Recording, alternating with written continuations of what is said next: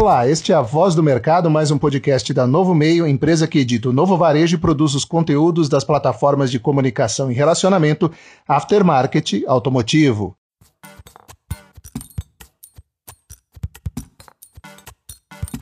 Estamos em contato agora com Alfredo Bastos Júnior, gerente de marketing da MTE Thomson. Alfredo, muito obrigado por nos atender.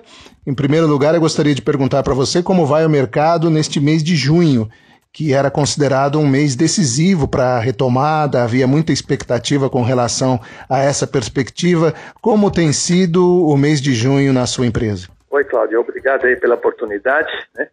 É, muito obrigado pelo convite.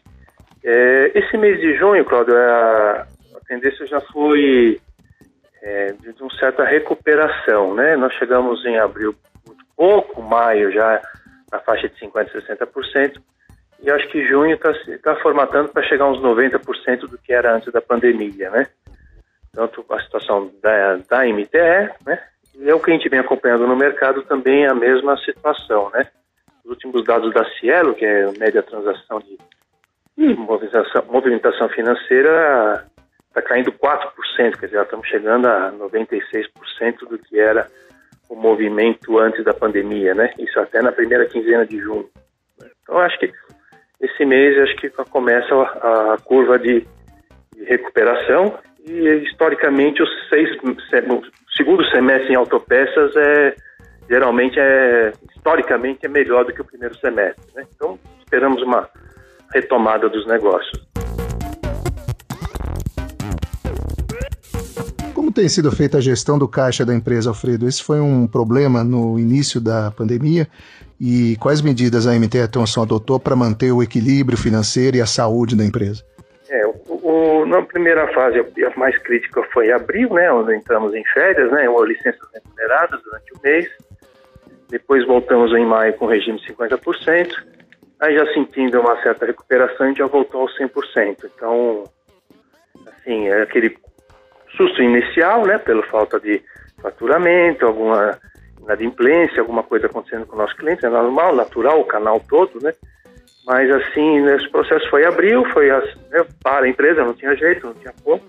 Conseguimos fazer esse sistema de licenças e depois seguimos em maio com 50%, mas já interrompemos. Tinha feito 90 dias, mas já não precisou, interrompemos. Então, é, agora a empresa está 100% a partir do dia 20, 25 de maio já. Das conversas que vocês têm mantido com sua rede de distribuição, o que você tem ouvido? O que os distribuidores têm sentido do varejo? E como vai a reposição dos estoques dos seus produtos pelos distribuidores? já chegamos até a escutar, poxa, está faltando produto, né? Puxa vida, na situação dessa, está faltando produto. Eu acho que é uma acomodação de estoque também de todos foi importante, né? No começo, estoques de 90 dias, eu acho que é, será outra realidade agora após a pandemia, né? Então, aquele consumo, aquela estoque maior ficou, é, foi, foram sendo consumidos, né? a gente percebeu isso. Eu acho que acredito que a, o estoque será uma outra preocupação diferente do que vinha até hoje.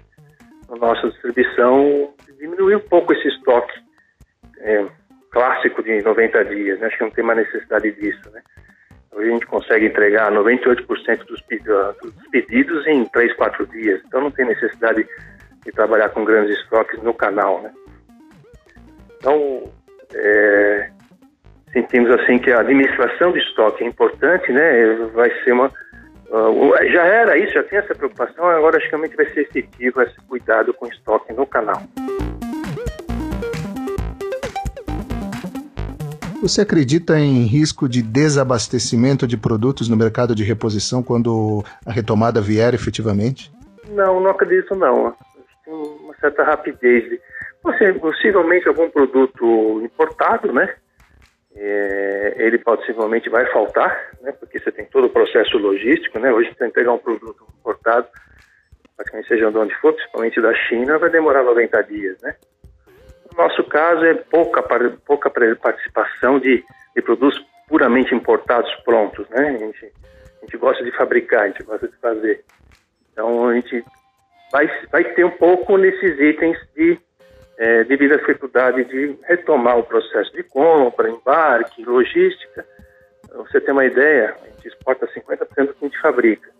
Você não tem avião, né? Você tem um problema logístico sério, não tem avião para carga, né?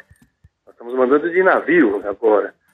Então, e, e, o contrário é a mesma coisa, né? Você tem toda essa dificuldade logística. Então, aí, aí, em alguns itens, em algumas, alguns produtos, algumas linhas de produtos, a gente vai ter uma certa falta de do produto sim no mercado, não talvez de capacidade de fabricação, mas também desse processo de, de, de trânsito do produto para lá e para cá, né? Tanto para exportar também como para importar. Eu gostaria que você fizesse, Alfredo, um balanço da situação cambial. As empresas que importam insumos ou produtos acabados naturalmente sofrem com a alta do dólar. Por outro lado, você falou que a exportação tem uma parcela importante da produção da sua empresa e, teoricamente, as exportações são beneficiadas. Quais os impactos desta oscilação do dólar? Você eh, já pagou aumento, eh, já repassou aumento para o mercado nacional e, por outro lado, tem sido beneficiado com esse, essa variação cambial para a exportação? É, nós já acabamos de soltamos um aumento semana passada, né? Não teve jeito, não tem como, o dólar valorizou praticamente quase 25%, né? E oscilando forte nessa, ainda nesse período. Então tivemos que repassar a reposição ao mercado brasileiro, um aumento de preço, variados, depende de cada produto, de cada linha, do seu percentual de, importados, né? Então uma sonda lambda que tem a maioria dos seus insumos são importados, porque não existe no Brasil. Então você tem, é fabricado aqui, mas os insumos afetam. Então sim, nós repassamos aumentos agora para o setor, foi, a virada agora foi essa semana. E na questão de exportação, é, claro, você tem a vantagem cambial, mas também, como a moeda, o real desvalorizou demais, é, os clientes também sabem disso e começam a negociar em dólar, né? Então, você nunca está numa, no, no mar de, é, um mar tranquilo, né? Sempre tem uma situação e aí também exigência de descontos em dólar, né? Então a gente tem que administrar isso. Obviamente dá aquela vantagem momentânea, mas você também, é, se não trabalhar na questão do dólar, você também fica defasado mundialmente. Então, no momento sim, você tem a vantagem do câmbio, mas o cliente começa a te pressionar, né? E, e também querer um desconto, porque sabe que desvalorizou a moeda, né? Então a gente vive nesse Portanto, a gente tem uma certa segurança do dólar. Subiu e desceu, a gente tem uma segurança por exportar 50%. A outra vantagem que está acontecendo é aqueles que têm uma. clientes nossos lá fora que têm uma, praticamente uh, um abastecimento pela China, estão procurando outros fornecedores. Né? Isso está bem claro e começaram-se a novas cotações, novos produtos, aumentando o portfólio, procurando a gente que já é um fornecedor de, daquele cliente, procurando uma alternativa para não ficar dependente da China. Então, essa é uma outra vantagem para o Brasil, que tem um parque industrial interessante, né? E tem capacidade de fabricar bastante produto aqui, e pode ser um, um outro player, um, um player um pouco mais forte dentro desse comércio mundial, é, fabricando aqui porque o cliente quer outra opção, ele não quer ficar dependendo da, da China totalmente, né? Isso é claramente essa mudança. Você entende que a sua empresa foi eh, forçada a quebrar algum paradigma ou implementou alguma inovação em decorrência dessa crise do coronavírus? Eh, muito se diz que a crise exigiu a quebra de paradigmas no mercado. O que, que você poderia contar? Eu não sei, Claudio, porque o, o nosso setor é bem tradicionalista, né? As mudanças são pouco a pouco, né? Obviamente, o, o, o relação de, de, de, digital, né? Isso pode, você pode fazer alguma transformação nesse sentido, mas há 10 anos a gente vem nesse trabalho, né? De digitalizar todos os processos, né? Junto ao cliente, com várias ferramentas e vemos trabalhando com essa opção da venda online, né? Junto aos nossos varejos, aos nossos distribuidores tanto no Compre MTE, que é uma, né, uma, uma, plataforma de aquisição de produtos via web, via canal da peça, ou também, também pela loja oficial no Mercado Livre, que também é um player que está surgindo, né? Você não sabe quanto vende, não consegue medir. Quando você descobre, você leva um susto da quantidade vendida.